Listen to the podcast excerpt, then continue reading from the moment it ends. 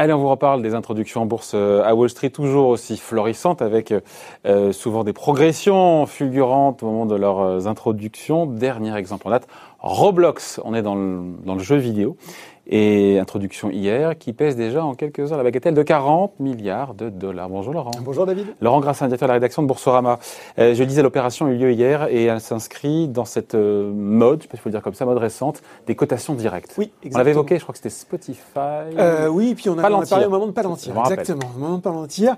L'introduction de Roblox, elle avait été envisagée à la fin de l'année 2020, puis repoussée. C'était à l'époque une introduction euh, classique, puis finalement ça se fait, ça s'est fait effectivement sur la forme de cotation directe. On rappelle la cotation directe, c'est ce qui permet de mettre euh, sur le marché euh, des actions déjà existantes. Il n'y a pas besoin D'en émettre. D'en émettre, de faire une augmentation de capital.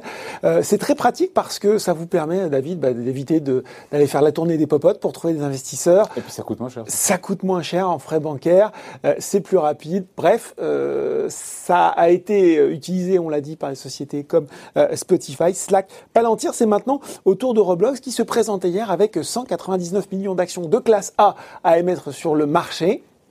Et vous l'avez dit, euh, ça a très bien marché. On ne parle pas là de, de, de prix d'introduction, mais le, le, prix de référence était à 45 euh, dollars et puis il s'est enflammé dès les premières oui. minutes pour euh, arriver à 69 dollars 70 voilà.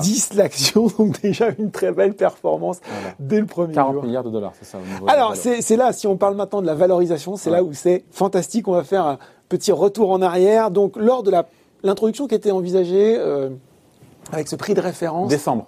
Alors, en décembre, voilà, ouais. il y avait eu avant eu une levée de fonds, la huitième levée de fonds pour un montant de 520 millions de dollars. Qui valorisait Qui valorisait Roblox 30 milliards de dollars. Ouais.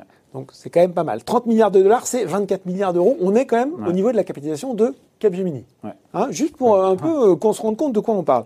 Euh, avant, ce projet remonte un petit peu, un petit peu avant.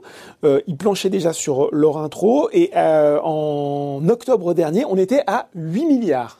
Ah ouais, donc entre octobre et décembre, ça fait en gros x4. Voilà, exactement.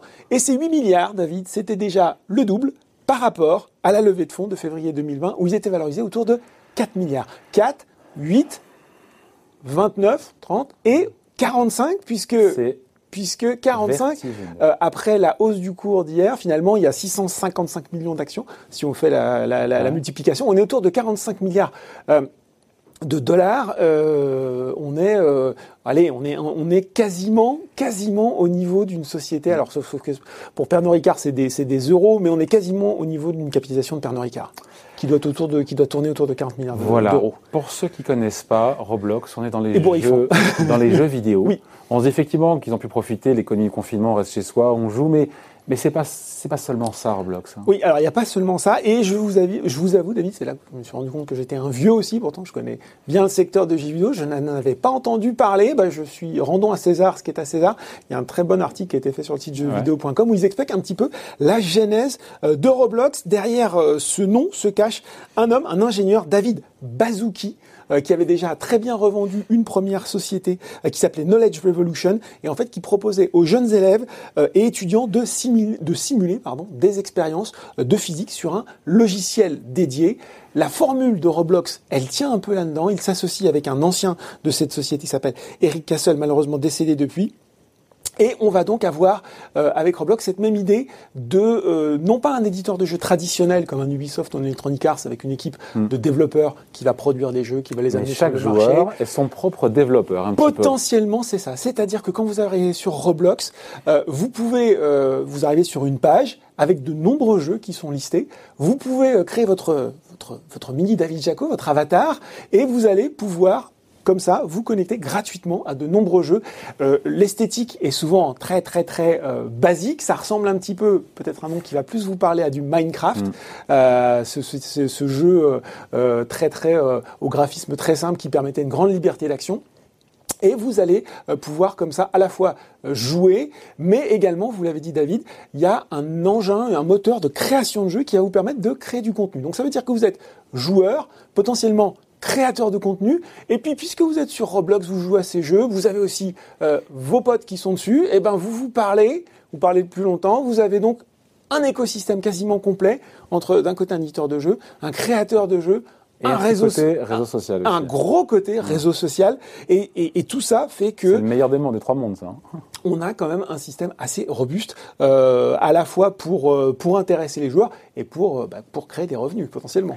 Pour tout ça, on dit que c'est super, mais bon, après, est-ce qu'on gagne de l'argent avec tout ça? Même si aujourd'hui, on a le sentiment qu'à Wall Street, c'est pas c'est pas la priorité. C'est un peu ça déjà effectivement pour gagner de l'argent. On se demande en ce moment euh, euh, si c'est si c'est très très grave. Si la est profitable. Voilà, du moment qu'on dit qu'on gagne de l'argent dans 10, 20, 30 ans, euh, c'est pas. Non, non, mais blague à part, il y a, y, a, bien sûr tous les grands classiques qu'on retrouve dans ce système, à savoir pour commencer la monnaie virtuelle, le Robux, mm. qui vous permet. Alors bien sûr, c'est gratuit comme ça et vous vous dites bon bah tranquille, je, je vais jouer. Sauf que vous allez peut-être vouloir personnaliser votre mini avatar de David Jaco, lui ajouter un costume un peu plus haut de gamme. Donc vous allez oh. acheter, vous allez acheter, euh, vous allez acheter des, euh, ben voilà, des différents avatars.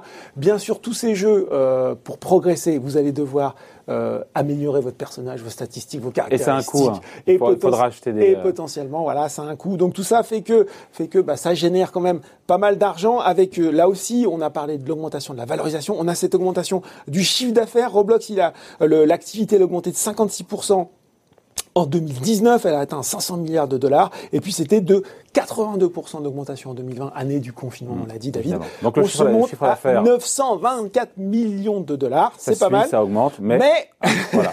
ben, on perd de l'argent, bien sûr. Aujourd'hui, c'est euh, une perte de 253 millions de dollars.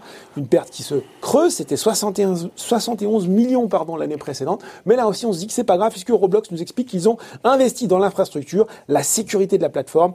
Et ça, bon, finalement, pour le moment, ça convient parfaitement. Alors, on se dit quoi, conclusion? Bonne affaire ou pas? Bonne affaire, ça, ça pour celles et ceux qui ont. Voilà, d'ores et déjà, euh, la bourse étant euh, extrêmement enthousiaste en ce moment, c'est déjà une bonne affaire.